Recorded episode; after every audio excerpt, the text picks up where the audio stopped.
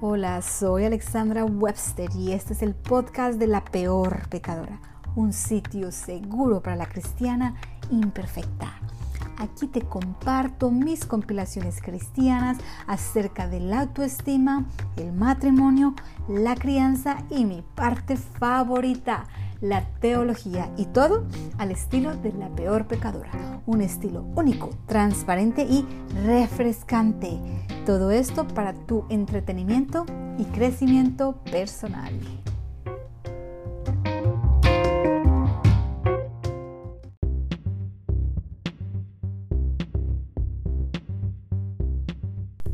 En el episodio de hoy vamos a analizar una de las frases más populares relacionadas con el amor verdadero. La frase de y fueron felices para siempre. ¿Es esto un mito? ¿Es esto una realidad? ¿O es puro cuento? Ya lo descubrirás. Bienvenida.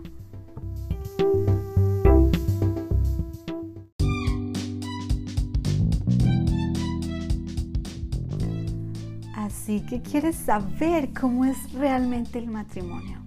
Bueno, te despiertas y él está allí. Vuelves del trabajo y él está allí. Te duermes y él está allí. Cenas y él está allí. ¿Captas? Mm, digo, sé que suena como algo malo, pero no lo es. ¿Cierto?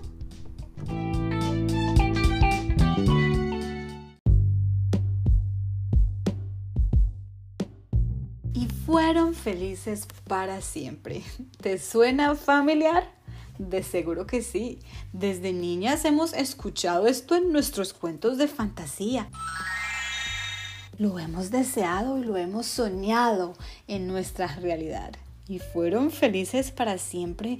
Normalmente precede a una hermosa boda y desde pequeñas hemos tenido la expectativa de que así será nuestro destino.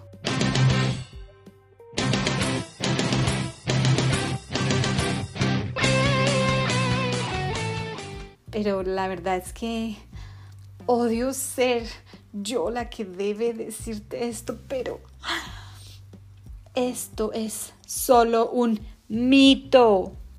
No. Si eres casada, entonces has experimentado la cruda realidad. Y también sabes que no es nada parecido a lo que Disney y los hermanos Grimm prometieron. Exigimos la devolución de nuestro dinero.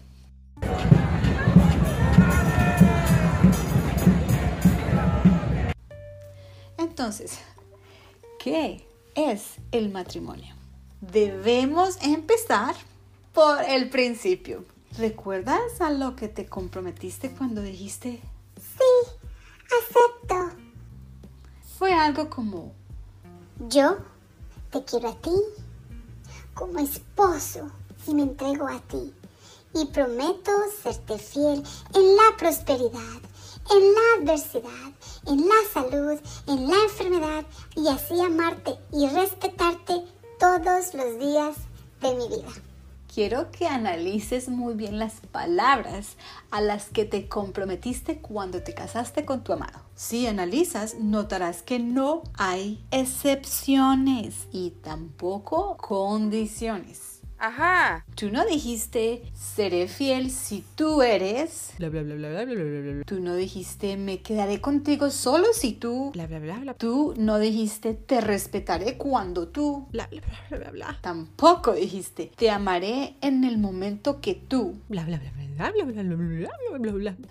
Así es, amiga mía. Tu compromiso fue un compromiso incondicional. Y esto es precisamente lo que es el matrimonio.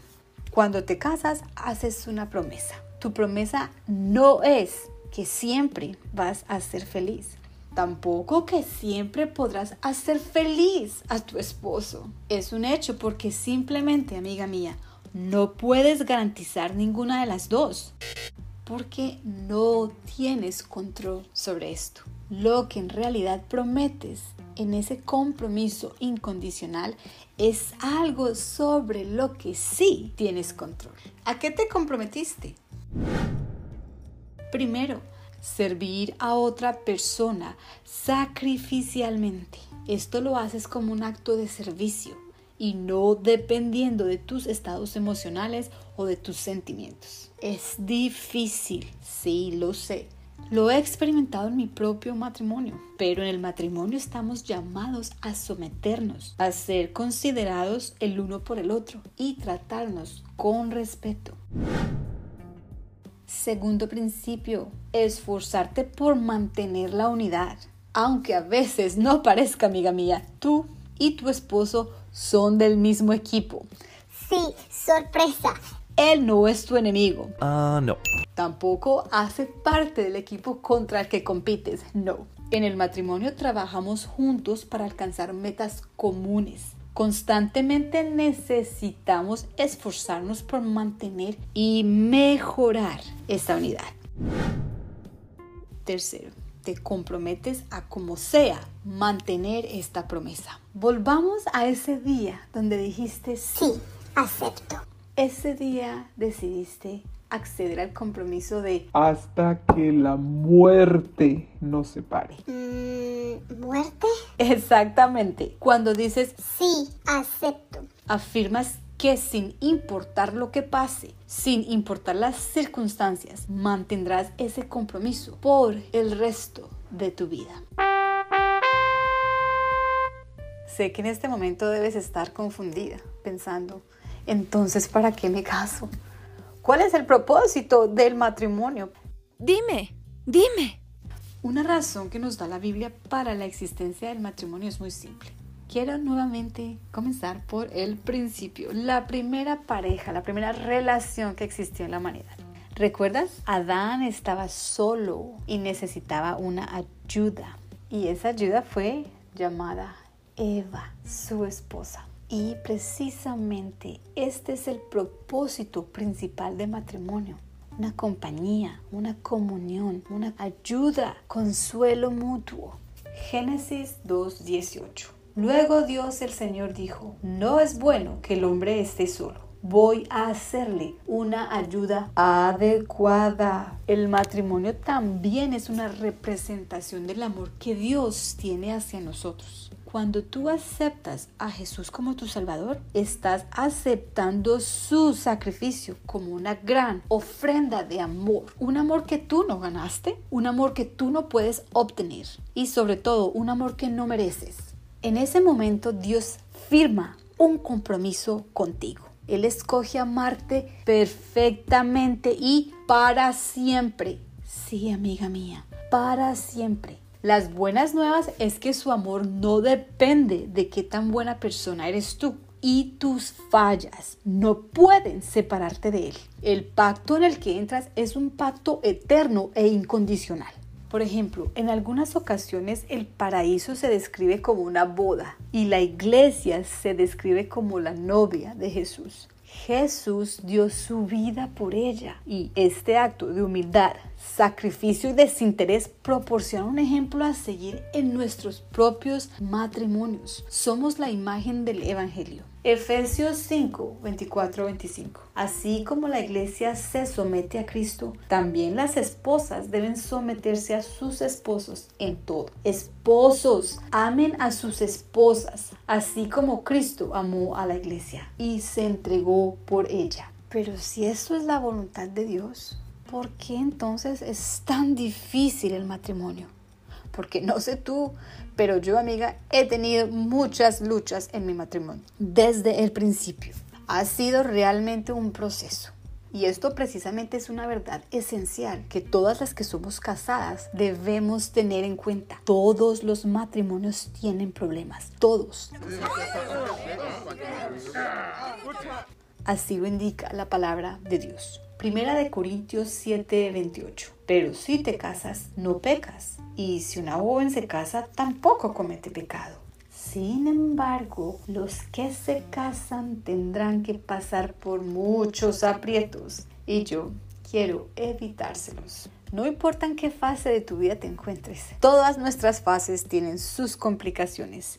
El ser soltera también. Todos, todos tenemos problemas en esta vida. Casados, solteros, viudos, con hijos, sin hijos, jóvenes, adultos. Pero en el matrimonio hay algo muy interesante es que tú cargas tu maleta de complicaciones y tu esposo tiene la suya. Ambos terminan mezclando las dos y pues ya sabes lo que sucede. Fight! El matrimonio no es algo malo, no es un error o una mala decisión. Lo creas o no, el matrimonio puede llegar a ser algo hermoso, puede llegar a ser la relación más íntima que puedes experimentar con otro ser humano. Nuestro cuento de hadas se torna en pesadilla cuando uno de los esposos o los dos fallan en esforzarse en mantener esa promesa, ese compromiso incondicional.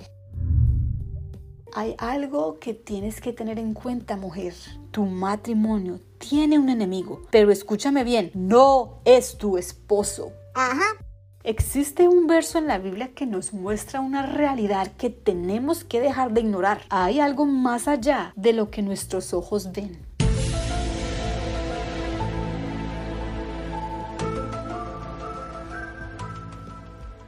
Existe una dimensión espiritual y es tan real como la dimensión física. Efesios 6:12, porque nuestra lucha no es contra seres humanos, sino contra poderes, contra autoridades, contra potestades que dominan este mundo de tinieblas, contra fuerzas espirituales malignas en las regiones celestiales.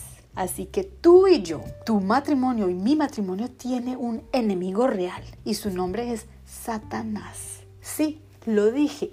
Satanás.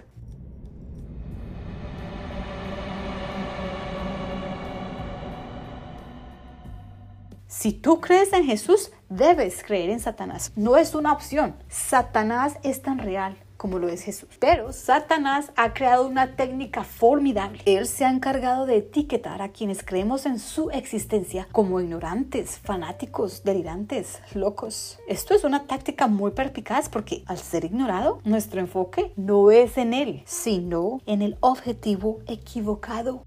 En el matrimonio, el blanco de nuestro ataque usualmente no es contra el enemigo real. El objetivo de nuestro ataque erróneamente se convierte en nuestro esposo. ¿Qué pasa, el desgraciado? Y en esos momentos de fricción con la media naranja es cuando decimos, Dios, dame paciencia, porque si me das fuerza... Al verdadero enemigo, Dios lo describe como un adversario, un mentiroso, un impostor, príncipe de la maldad, destructor, quien nos cega. ¿Captas? Este es un enemigo real que debemos resistir. Muy claramente Dios nos llama a estar alerta y consciente de sus ataques. Primera de Pedro 5, 8, 9. Practiquen el dominio propio y manténganse en alerta. Su enemigo el diablo ronda como león rugiente, buscando a quien devorar.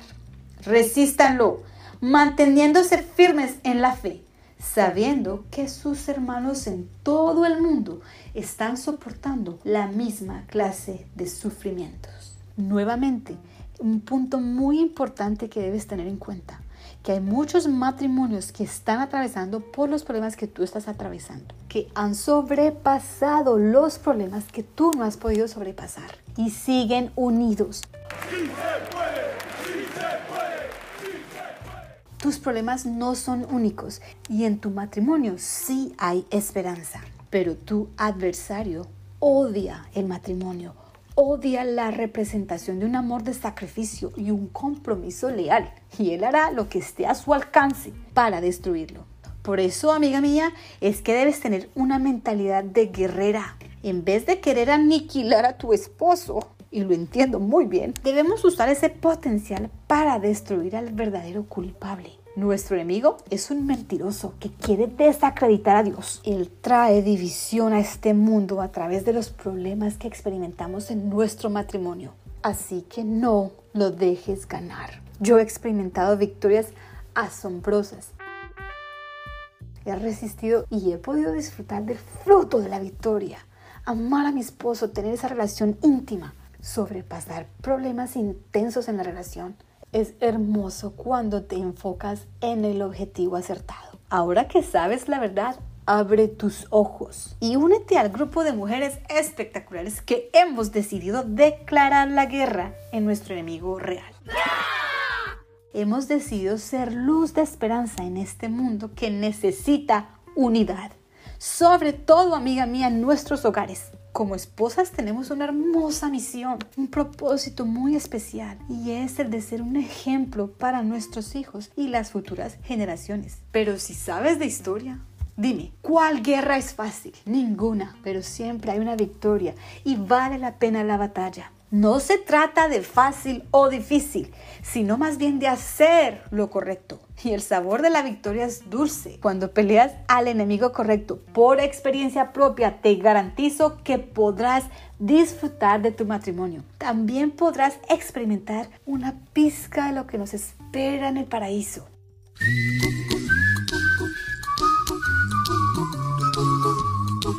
Fueron felices para siempre no es un cuento de hadas y puede ser una realidad para ti en tu vida y en tu matrimonio. Es una elección.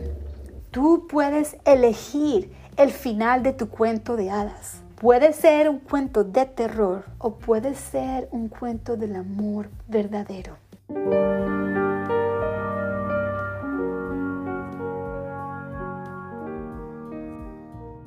Nuevamente, es tu elección y tú tienes la habilidad de escoger el final de tu historia. Así que no dejes que el enemigo te robe la oportunidad de tener un presente ameno y un final de novela. Dios honra tu obediencia. Entonces, ¿qué dices? ¿Te unes? Empieza por orar consistentemente por tu matrimonio. Nunca minimices el poder de la oración. La posición de batalla más eficaz es de rodillas, mujer. Y la batalla por tu matrimonio empieza ahora mismo.